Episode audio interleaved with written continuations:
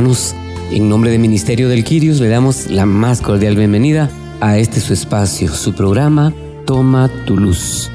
El día de hoy vamos a reflexionar junto a ustedes las lecturas de este tercer domingo de Pascua y esperamos de todo corazón que su corazón esté dispuesto como el nuestro, lleno de alegría por poder tener este espacio que Dios nos regala.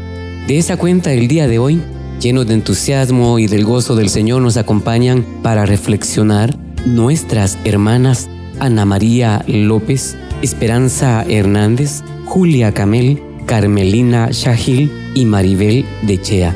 También nos acompañan nuestros hermanos Boris García, Enrique Ponza, Iván Rivas, Vinicio Chea y Fernando Martínez. Vamos a iniciar nuestro programa entonces pidiéndole a Dios la asistencia de su Santo Espíritu para que a todo este equipo del Ministerio del Quirios cada día más nos bendiga, nos inspire y nos llene de esa gracia que nos permite hablar conforme a su corazón y que nuestras reflexiones de este día sean edificantes para cada uno de nosotros. Nos disponemos entonces en el nombre del Padre, del Hijo y del Espíritu Santo. Amén. Ven Espíritu Santo, llena los corazones de tus fieles y enciende en ellos y en cada uno de nosotros el fuego de tu amor. Envía, Señor, tu Espíritu Santo para que renueve la faz de la tierra y nuestras vidas con el gozo de la resurrección. Dios amado que llenaste los corazones de tus fieles con la luz de tu Santo Espíritu. Concédenos que guiados por ese mismo Espíritu vivamos con rectitud y gocemos siempre de tu consuelo. Por Jesucristo nuestro Señor. Amén. Hoy celebramos el tercer domingo de Pascua. Las lecturas nos revelan la realidad de la iglesia. Hay oposición para la predicación del Evangelio. Nuestra fuerza está en Cristo resucitado, que siempre nos ayuda y fortalece nuestra confianza. La primera lectura toma al libro de los Hechos de los Apóstoles en su capítulo 5 versículos del 27 al 40, nos relata que la persecución de la iglesia fue y es por obedecer a Dios antes que a los hombres. Los apóstoles continuaron su predicación con la ayuda del Espíritu Santo a pesar de las amenazas y el riesgo de ser encarcelados. Escuchemos con mucha atención la primera lectura. En aquellos días el sumo sacerdote reprendió a los apóstoles y le dijo, les hemos prohibido enseñar en nombre de ese Jesús. Sin embargo, ustedes han llenado a Jerusalén con sus enseñanzas y quieren hacernos responsables de la sangre de ese hombre. Pedro y los otros apóstoles replicaron, primero hay que obedecer a Dios y luego a los hombres el Dios de nuestros padres resucitó a Jesús, a quien ustedes dieron muerte colgándolo de la cruz. La mano de Dios lo exaltó y lo ha hecho jefe y salvador para dar a Israel la gracia de la conversión y el perdón de los pecados. Nosotros somos testigos de todo esto y también lo es el Espíritu Santo que Dios ha dado a los que lo obedecen. Los miembros del Sanedrín mandaron azotar a los apóstoles, les prohibieron hablar en nombre de Jesús y los soltaron. Ellos se retiraron del Sanedrín felices de haber padecido aquellos ultrajes por el nombre de Jesús. Palabra de Dios. Te alabamos, Señor. Es interesante ver la conducta y la actitud de los discípulos del Señor, porque son llevados al consejo, a la autoridad máxima, corriendo muchísimos riesgos de poder ser sancionados, encarcelados y azotados, como de verdad fueron. Y ahí podemos ver dos conductas importantes, los seguidores y los opositores del Señor. Los opositores del Señor van a tergiversar y van a hacer lo imposible para que los que seguimos al Señor perdamos la visión de Él, pero sobre todo callemos las obras de Él. Y es importante descubrir esta parte, Porque nosotros muchas veces callamos ante esos opositores y nos dejamos vencer por esas personas que luchan contra el Señor, contra Dios. Y por eso es que nosotros tenemos que tener esa certeza y esa seguridad. Podemos ver cómo esos luchadores contra Dios, cuando Jesús murió, sellaron el sepulcro y pusieron la piedra sellada y pusieron guardias para que ellos aduciendo que no llegaran los discípulos en la noche y sacaran el cuerpo, tenía, querían tener la certeza de que el poder de la resurrección no se iba a llevar a cabo. Pero cuando se dieron cuenta que el poder de Dios movió la piedra y Jesús resucitó, inventaron que habían llegado los discípulos y le pagaron a los soldados para que contaran esa versión. Y muchas veces nosotros en la vida tenemos esos opositores tan grandes en nuestra vida y aceptamos muchas veces medias verdades de ellos porque nosotros solo tenemos medias verdades en la fe. Por eso el entusiasmo de ellos está basado en dos aspectos, en la estabilidad de su fe y en la obediencia que cumplieron. ¿Por qué razón en la estabilidad de su fe? Porque ellos estaban claros de tres aspectos importantes. El primero era que Jesús había resucitado. Y ese fundamento y esa base que ellos tenían de que Jesús había resucitado les daba la autoridad y les daba la confianza y les daba la estabilidad de la victoria de Jesús sobre cualquier cosa. Porque como hemos repetido muchas veces, en la resurrección Jesús venció a la muerte, el último enemigo, Jesús, venció a Satanás y además tomó poder y autoridad en el Hades. Y esa fe y esa confianza y esa victoria no les importaba a los discípulos acusar a los demás diciéndoles, ustedes, ustedes juzgaron a Jesús. Y le dieron una muerte, la muerte más vil, la muerte de cruz. Y ni modo, cuando ellos ven ese proceso y ven esa situación y ven esa realidad, tratan de callar a la gente que tiene la verdad. Por eso es importante entender cómo ellos al final, en el, a partir del versículo 30 cuando dice, el Dios de nuestros antepasados resucitó a Jesús, a quien ustedes mataron colgándolo del madero, pero por su poder Dios lo exaltó como príncipe y salvador para que diera a Israel, a los fuertes con Dios, el arrepentimiento y el perdón de los pecados. Varias cosas importantes que podemos ver. Primero, estar claros en la resurrección.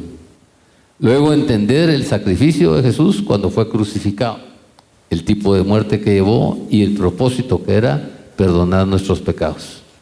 ¿Cómo lo debemos exaltar por esa obra? ¿Cómo lo debemos exaltar? Llamándolo Cristo, porque toma el nombre de Cristo cuando es da cumplimiento a la profecía y se vuelve el Mesías, el ungido. Y por eso es importante cuando nos habla de otorgarle el señorío a Jesús, como dice en Hechos de los Apóstoles, capítulo 2, versículo 36. Por tanto, sépalo bien todo el mundo, que este Jesús, a quien ustedes crucificaron, Dios le ha resucitado, hecho Señor y Mesías para nosotros. No solo le declaramos el nombre del Señor, sino lo declaramos el Mesías, lo declaramos el ungido y por eso le llamamos Jesucristo en la vida. Tenemos que tener otra claridad. Y la claridad es que el Señor vino no solo a perdonar nuestros pecados, sino a liberarnos y no echarnos en cara. ¿Por qué quiere tener Él esa certeza? Porque qué propósito y qué objetivo sería que nosotros no nos sintiéramos libres y perdonados si Jesús no hace esa obra de perdón en el proceso de salvación, en el plan de salvación que vino a vivir. En aquella época podemos notar que nuestra iglesia ya era perseguida, apenas en su nacimiento. El sumo sacerdote, que era la autoridad religiosa máxima, les reclama a los apóstoles que ya habían sido advertidos formalmente de no enseñar en nombre de Jesús. Y podemos recordar que en la lectura del domingo pasado antes de que fuera derramado por Jesús el Espíritu sobre los apóstoles, estaban a puerta cerrada por miedo. Vemos ahora cómo la acción del Espíritu Santo y la relación con Jesús los llena de valentía y honran su causa. Pues dice el mismo sumo sacerdote les reclama que han llenado con su enseñanza todo el pueblo y les reclama que quieren hacerlos responsables de la sangre de ese hombre. Los apóstoles les recriminan también que ellos fueron los que lo colgaron de un madero. Y les recriminan esto porque la muerte en el madero es maldita según las escrituras del Antiguo Testamento. Entonces Dios permitió ese tipo de muerte para que Jesús rompiera con cualquier maldición que pese sobre nosotros, para que rompiera sobre todo el pecado que nos vincula con el mal y nos aparta de él. Porque Jesús aborrece el pecado, pero es benigno con el pecador. Es importante ver la valentía de los apóstoles en esta lectura. Esta valentía solo se puede demostrar cuando sentimos la presencia de Jesucristo en nuestros corazones, cuando confiamos ciegamente en Él y cuando depositamos todas nuestras debilidades en Él para fortalecernos en la fe.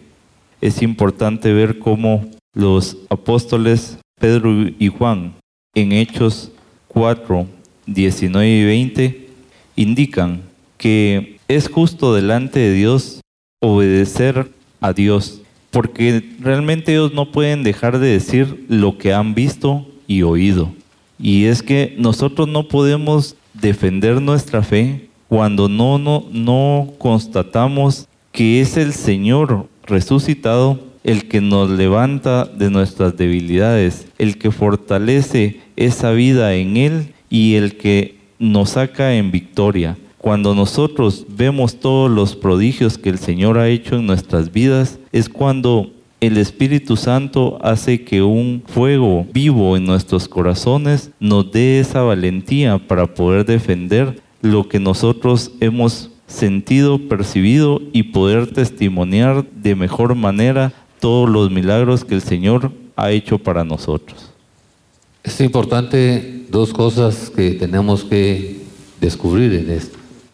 Uno, la promesa que hace el mismo Jesús en Mateo 26, 28. Dice, por esto, e, este es esta es mi sangre del pacto. ¿Y de qué pacto? Cada pacto de perdón, del nuevo Cordero de Dios, del pacto de salvación, pero sobre todo la sangre del pacto del perdón, que es derramada por muchos para el perdón de los pecados. Tenemos que entender que Jesús vino a perdonar los pecados. Por eso, y a liberar a los que están en pecado. Y a sanar a los que están perdidos y recoger a los que están perdidos. Por eso en primera de Juan, en el capítulo 1, en el versículo 9 dice, si confesamos nuestros pecados, Dios es fiel y justo, nos los perdonará. Y nos limpiará de toda maldad.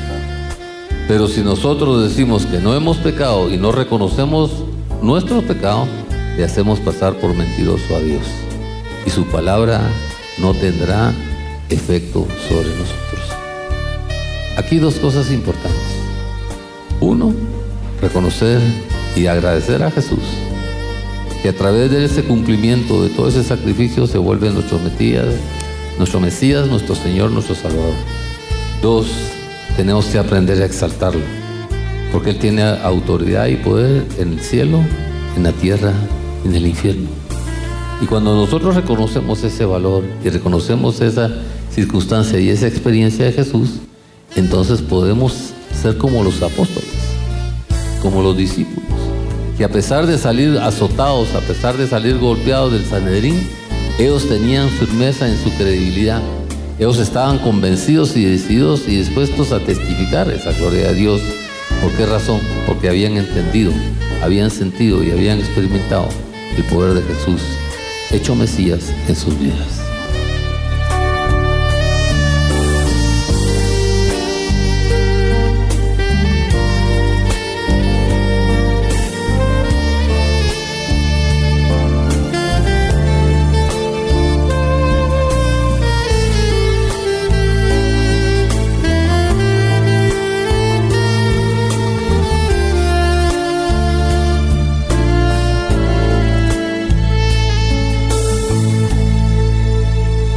Segunda lectura tomada del libro del Apocalipsis, en el capítulo 5, versos del 11 al 14, San Juan contempla en una visión a Jesucristo el Cordero de Dios. Este aparece rodeado de una corte de seres que representan a toda la creación. Y allí el Cordero recibe el culto, honor y la gloria. Escuchemos con atención la segunda lectura. Lectura del libro del Apocalipsis del apóstol San Juan. Yo, Juan, tuve una visión en la cual oí alrededor del trono de los vivientes y los ancianos la voz de millones y millones de ángeles que cantaban con voz potente. Digno es el Cordero que fue inmolado de recibir el poder y la riqueza, la sabiduría y la fuerza, el honor, la gloria y la alabanza. Oí a todas las criaturas que hay en el cielo, en la tierra, debajo de la tierra y en el mar, todo cuanto existe, que decían, al que está sentado en el trono y al Cordero, la alabanza, el honor, la gloria y el poder por los siglos de los siglos. Y los cuatro vivientes respondían, Amén. Los veinticuatro ancianos se postraron en tierra y adoraron al que vive por los siglos de los siglos. Palabra de Dios. Te alabamos, Señor. De esta lectura, lo fundamental es entender a Jesucristo convertido en el Cordero de Dios. Y el primer llamado es, lo vemos en Isaías 53, 7, cuando dice que fue maltratado y humillado, que ni siquiera abrió su boca como cordero, y que como cordero fue llevado al matadero, como oveja enmudeció ante su trasquilador, y ni siquiera abrió su boca. Y ahí podemos ver muchas, muchas cosas. Podemos ver la mansedumbre de Cristo cumpliendo el plan que había trazado con el Padre y con el Espíritu Santo para rescatarnos a nosotros. Podemos ver cómo se convierte en, él, en un cordero de una oveja, una oveja trasquilado, pero lo más impresionante es que a pesar de la persecución que le hicieron, él siempre se mantuvo en silencio. Y ese silencio del Señor es impresionantemente bello, porque cuando alguien está en silencio, está obrando, está cumpliendo, está aceptando y está permitiendo. Por eso en el Evangelio según San Juan, en el capítulo 1, en el versículo 29, Jesús se denomina Cordero. Y dice, al día siguiente Juan vio a, Jesús que se acercaba a él y le dijo, aquí tienen al Cordero de Dios que quita el pecado del mundo. ¿Y por qué? Ya estaba identificado él como Cordero, ya había entendido que Juan que llevaba, iba a convertirse en Cordero para cumplir ese sacrificio de Cristo y para llevar nuestros pecados y ser testimonio de victoria en nuestra vida. Y luego ya nos vamos un poquito al Nuevo Testamento, en 1 Corintios, en el capítulo 5, en el versículo 7, 5, 7, dice, que desháganse de la vieja levadura para que sean masa nueva. Padres sin levadura como lo son en realidad, porque Cristo nuestro Cordero Pascual ya ha sido sacrificado. ¿A qué nos lleva esto? Dios dice, tienen que hacer una limpieza espiritual. Tienen que aprender a quitarse toda esa levadura, todo ese mal que ha crecido en sus vidas para poder ser hombres nuevos y poder vivir la Pascua a través del Cordero llamado Jesús. Y que así como ese sacrificio que pasó Jesús como Cordero, aprendamos nosotros a pasar ese sacrificio de limpieza espiritual en nuestra vida para alcanzar esa victoria de Dios en nuestra vida. Por eso en la primera de Pedro nos habla, en el capítulo 1, verso 19, primera Pedro 1, 19, nos dice, sino con la preciosa sangre de Cristo, como de un cordero sin mancha y sin defecto, somos rescatados. Cristo, a quien Dios escogió ante la creación del mundo, se ha manifestado en estos últimos tiempos y por medio de ustedes creen en Dios.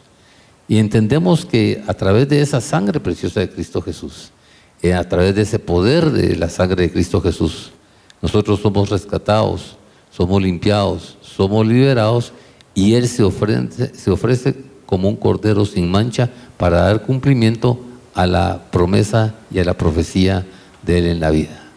Por eso en la lectura de esta noche, en el libro de Apocalipsis, en el capítulo 5, versículo 9, Él nos dice ahí, digno eres de...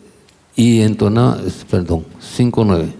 Y entonaban este nuevo cántico, digno eres de recibir el rollo escrito y romper sus sellos, porque fuiste sacrificado y con tu sangre compraste para Dios gente de toda raza, lengua, pueblo y nación. Podemos ver ahí el cántico nuevo, el cántico hacia el Cordero, la exaltación hacia el Cordero.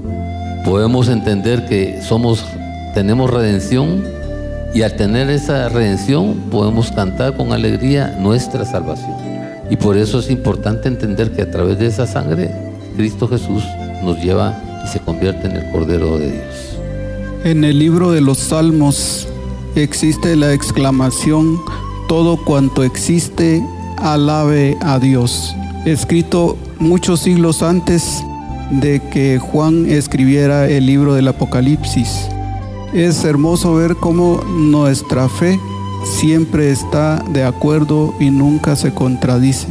Y aquí en la visión de Juan, que todo acontecía en el reino de los cielos, él da testimonio de lo que Jesús le permitió ver, que todos alababan al, a quien estaba en el trono y se rendían a sus pies.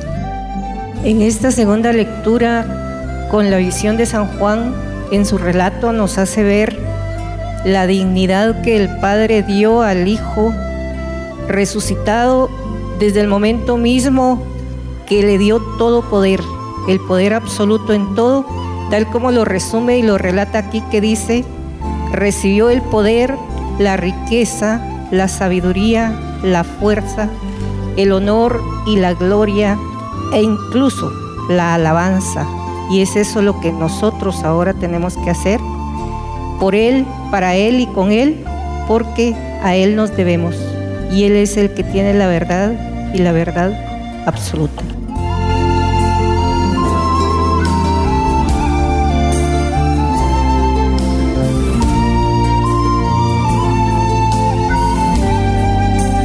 la lectura del Santo Evangelio según San Juan, en el capítulo 21, versículos del 1 al 19. Jesús está con sus discípulos, aunque ellos no lo reconocen. Se nos sugiere que Él está presente en nuestro trabajo, en nuestro esfuerzo y también se hace presente por los signos del pan compartido. Finalmente, se nos relata cómo el, el, apóstol Pedro recibe la encomienda del pastoreo universal. Escuchemos con un corazón dispuesto la lectura del Santo Evangelio. Lectura del Santo Evangelio según San Juan. En aquel tiempo Jesús se les apareció otra vez a los discípulos junto al lago de Tiberíades se les apareció de esta manera. Estaban juntos Simón Pedro, Tomás llamado el gemelo, Natanael el de Caná de Galilea, los hijos de Zebedeo y otros dos discípulos. Simón Pedro les dijo, voy a pescar. Ellos le respondieron, también nosotros vamos contigo. Salieron y se embarcaron pero aquella noche no pescaron nada. Estaba amaneciendo cuando Jesús se apareció en la orilla, pero los discípulos no lo reconocieron. Jesús les dijo, muchachos, ¿han pescado algo?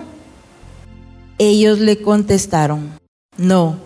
Entonces él les dijo, echen la red a la derecha de la barca y encontrarán peces.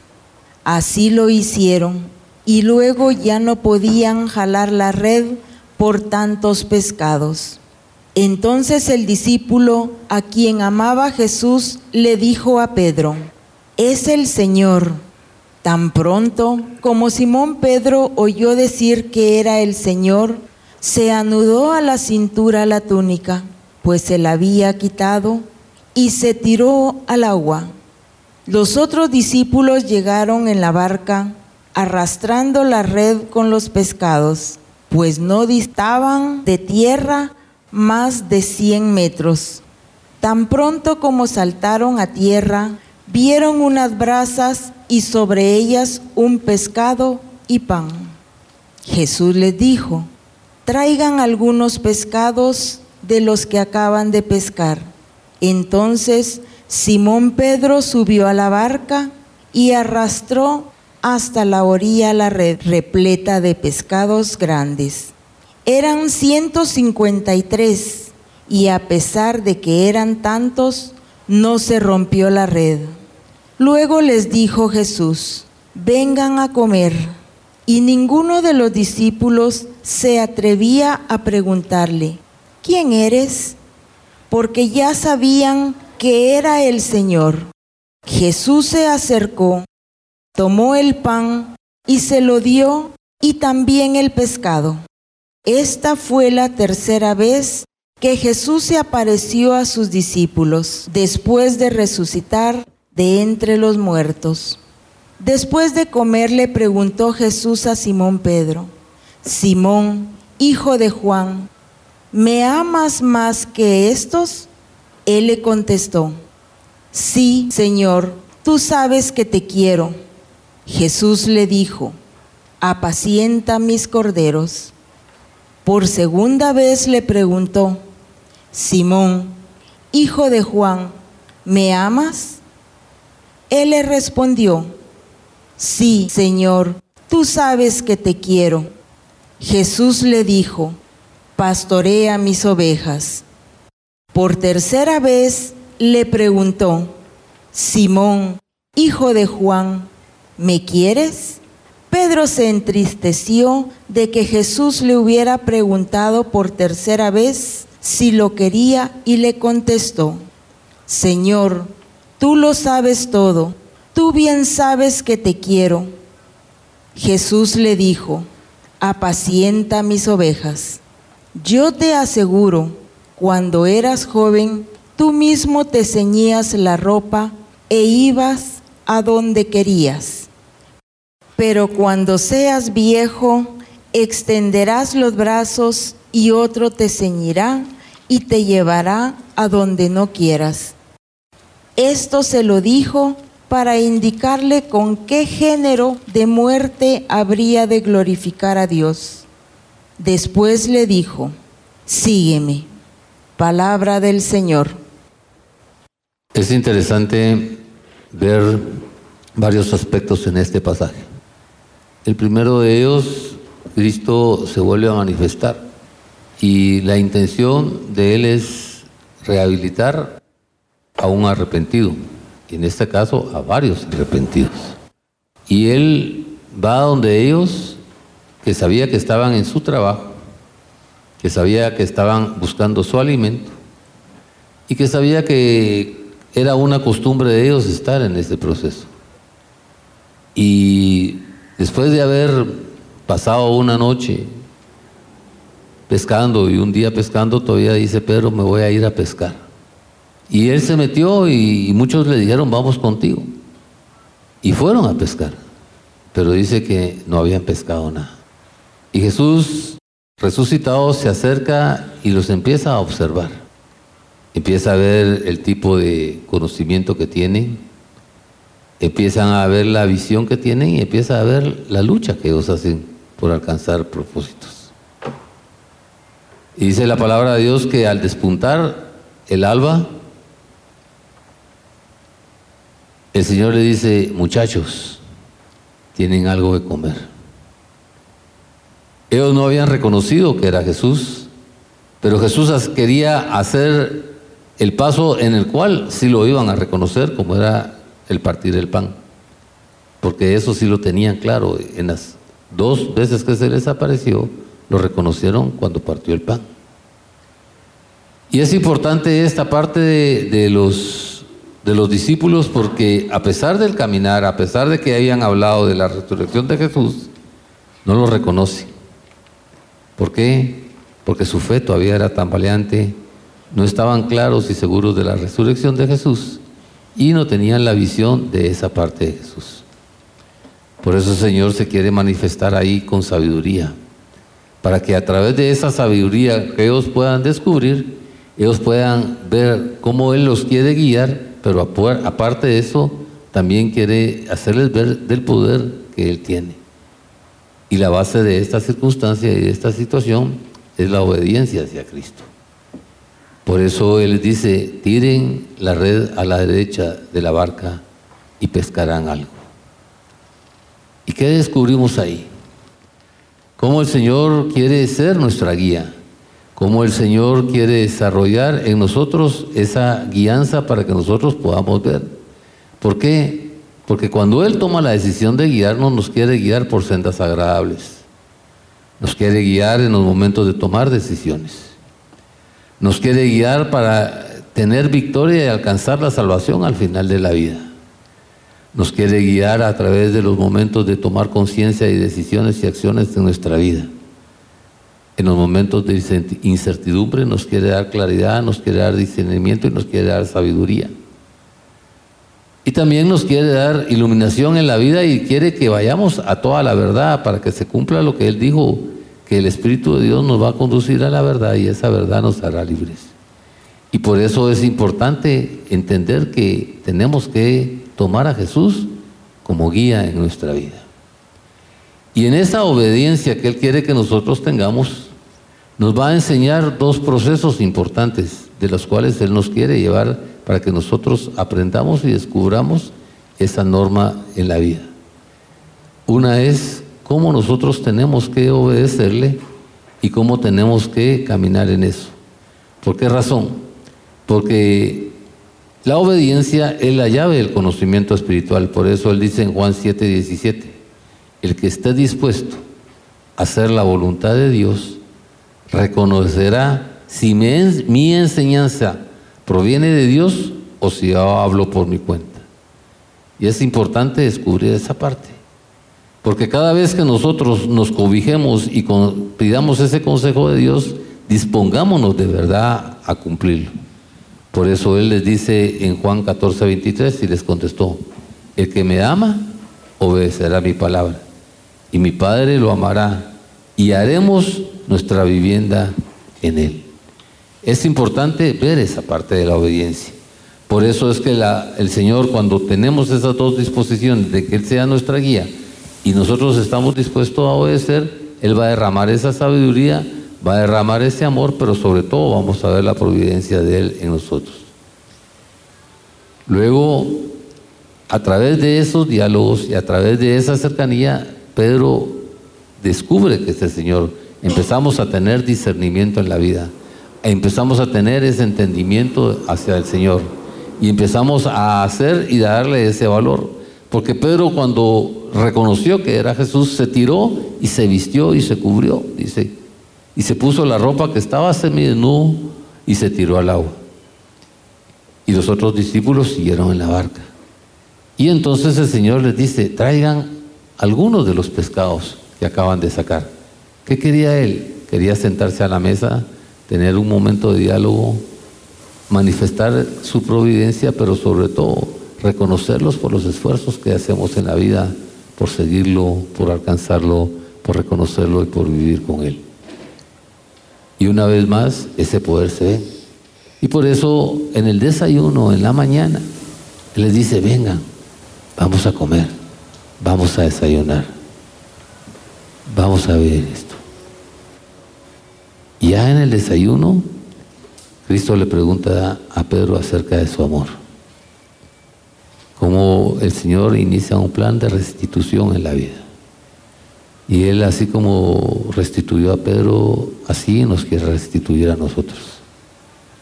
Nos quiere hacer entender que nosotros tenemos deberes hacia los débiles, que tenemos que seguir algunas instrucciones que Él nos dé, pero sobre todo tenemos que poner a prueba nuestro servicio. Imagínate tú que te dijera el Señor esta noche, mira tú, y te llame por tu nombre, y te dijera, me amas. ¿Qué sentirías en ese momento? ¿Qué le pudieras contestar en ese momento a Jesús? Él derramando amor, derramando perdón, queriéndote rescatar y te vuelve a preguntar, hey, ¿me amas? Y hasta la tercera vez le dice, ¿me quieres? A veces cambiar de palabra tenemos mejor entendimiento. No habíamos entendido la palabra de amar, pero sí entendemos la palabra de querer. Y por eso el Señor les dice, te voy a dar una, un mandato. Dice, cuida de mis ovejas. Cuida de mis ovejas.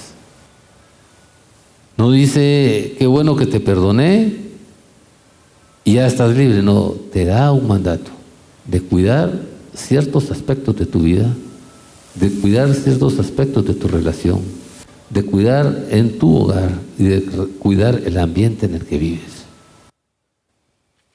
Y Simón le dijo, hijo de Juan, ¿me quieres? Sí, le dijo. Entonces le dijo, si me quieres, apacienta mis ovejas. Pero al final le dijo, sígueme, sígueme. No solo te sientas perdonado, no solo te sientas liberado, aprovecha la oportunidad, pero no te quedes estancado. Sigue a Jesús como tu Señor, como tu Mesías, como tu Cristo, como tu Redentor y como tu Salvador. Dice la palabra que Jesús se apareció otra vez. No fue la única vez, sino que fueron varias veces que Jesús se apareció a sus discípulos. Llama la atención ver que Pedro dice, me voy a pescar. Y los demás dicen también nosotros, contigo.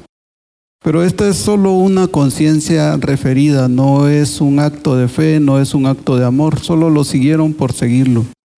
Dice también que durante toda la noche no pescaron nada, pero cuando al amanecer se presenta la luz, Jesús, la luz de nuestra vida, se presenta en la orilla y les pregunta que si han pescado algo y ellos le contestaron que no. Entonces los instruye, les dice echen la red a la derecha de la barca y encontrarán pescados. Lo hacen de esta manera y dice la palabra que luego no podían sacar la red por el peso de los peces, que eran 153 peces, pero para que pescadores diestros no pudieran sacarla era porque eran peces de gran tamaño. Esa la bendición que Jesús quiere derramar en nuestras vidas es de gran tamaño, pero nosotros no nos la creemos. Dice también que Pedro estaba desnudo. Esto es como la carne o la mundanalidad nos absorbe a pesar de que ya conozcamos de Jesús, nos desvía de su instrucción. Entonces, de nuevo aparece Jesús por eso es otra vez, porque siempre necesitamos que Jesús aparezca en nuestras vidas. Dice la palabra que después de comer, Jesús le dijo a Pedro, Simón hijo de Juan, ¿me amas? Y Pedro le contestó que sí, que lo amaba. Y así las tres veces. Esto es confirmar el amor que Pedro tenía por Jesús. Pero no porque Jesús necesitara que Pedro se lo confirmara, porque como Pedro sabiamente le reconoce al final, Señor, tú lo sabes todo, tú sabes que te quiero.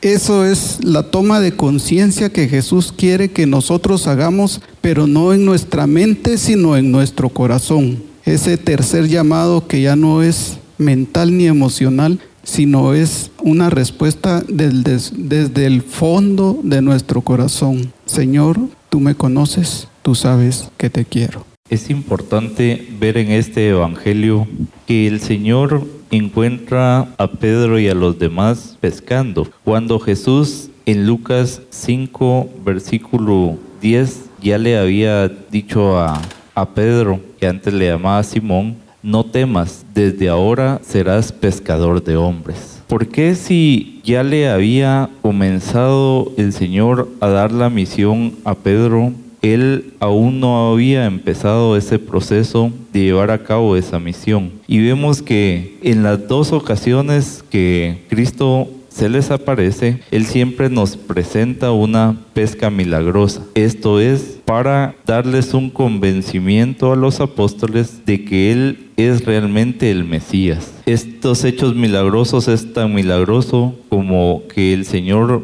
ya les tenía en brasas pescado y pan. ¿Y por qué el Señor presenta esto? Porque Él quiere demostrar que Él siempre va a suplir cada necesidad y que no debemos de temer porque Él siempre nos va a proveer y cubrir nuestras necesidades. Luego vemos también que el Señor cuando le habla a Pedro, Él utiliza en las primeras dos preguntas, Pedro, ¿me amas? Cuando realmente amar significa un sentimiento supremo, un, sentimiento ardiente y perfecto, mientras que Pedro contesta con el verbo querer, que es simplemente un cariño, una amistad. El Señor realmente tiene una misión y un objetivo para cada uno. El Señor te dice, ve y testimonia mi resurrección. Debemos de sentir ese gozo que solo el Señor puede darle a nuestros corazones y poder llevar a cabo la misión que el Señor nos ha encomendado a cada uno, tratando de fortalecer nuestros dones para ponerlos al servicio del Señor, al servicio de su apostolado y al servicio de su reino. Hay tantos hermanos necesitados de la palabra del Señor que aún no lo conocen, que debemos de nosotros ser los encargados de poder testimoniar esa felicidad y esa paz que solo Cristo resucitado nos puede dar. Estos encuentros con Jesús resucitado son muy diferentes a los encuentros que tuvieron los hombres antes, ahora ya viene un Jesús resucitado. Cada uno de nosotros deberíamos de tener un encuentro y decir, yo he visto a Jesús. Estos encuentros son llenos de paz, llenos de amor. Recordemos que estas experiencias con Jesús resucitado, para, incluso para los apóstoles, son demasiado fuertes. Aquí dice, por ejemplo, en la, en la lectura que leímos, sabiendo quién era, nadie se atrevió a preguntarle. Los encuentros con Jesús resucitado pueden marcar tu vida para siempre. El aspecto de Jesús, de Jesucristo, ya era un, aspecto brillante, no era, no era el mismo Jesús que estaba antes. Cuando nos encontramos con el Jesús que no era resucitado, había mucho júbilo, había, había otra, otros sentimientos, pero ya los encuentros con Jesús resucitado son llenos de paz. Recordemos que Él es el Señor de la paz y ese es el mensaje que Él nos trae. Recordamos que cuando Él se le presenta a sus discípulos, lo primerito que les dice, que la paz esté con ustedes. Jesús resucitado es, es para que tú te lo lleves a tu alma y que tu alma esté llena de paz. Jesús resucitado siento yo que es para que nos explote el pecho de paz y podamos aterrizar en una, en una vida más plena, con un alma más plena, con una paz más profunda. Al final dice, sígueme. Y podemos nosotros decirle a Jesús, ¿cómo o por qué te tengo que seguir? Y el Señor hace esta pregunta. Vengan a mí todos ustedes. ¿Estás cansado o agobiado? Pregúntate tú si estás cansado o agobiado. Y si estás cansado o agobiado, yo te prometo que te haré descansar y te solucionaré la circunstancia. Pero para seguirme tienes que cargar mi yugo y aprender de mí, que soy manso, apacible, de todo corazón. Y así encontrarás el descanso en tu vida y en tu alma, porque mi yugo es suave y mi carga es liviana. Esa es la primera propuesta que el Señor nos da en este proceso. La segunda propuesta dice a sus discípulos, si alguien quiere ser mi, discípulo y me quiere seguir, tiene que negarse a sí mismo, tiene que negarse a sí mismo, ¿ya? Para poder alcanzar ese propósito. Y al negarse a sí mismo dice, toma tu cruz y sigue. ¿Qué tienes que hacer? Aceptar tu vida como tal. Es tu vida, es tu historia. Tienes que ser abnegado en el aspecto de querer cambiar, transformar tu vida, de poder reconocer a Jesús, pero sobre todo aprender a tener un sacrificio personal para alcanzar la gloria que Dios te quiere otorgar. Estamos llegando al final de nuestro programa. El tiempo ha pasado rápidamente, pero la palabra de Dios, las reflexiones del día de hoy van a hacer en nuestras vidas, en nuestros corazones, lo que tienen que hacer, bendecir nuestra vida de una forma maravillosa. Nosotros por nuestra parte queremos agradecerles en nombre de Ministerio del Quirios, el que nos hayan permitido acompañarles durante este breve espacio y rogamos a Dios nos permita el privilegio de volver el próximo programa para compartir nuevamente con ustedes la bendición de la palabra de Dios a través de estas lecturas. Deseamos que Dios bendiga abundantemente su vida, su familia, sus proyectos y todos sus caminos y que cada día de nuestra vida no nos olvidemos de recordar el gozo de la resurrección de nuestro Señor Jesucristo. Que el Señor les bendiga.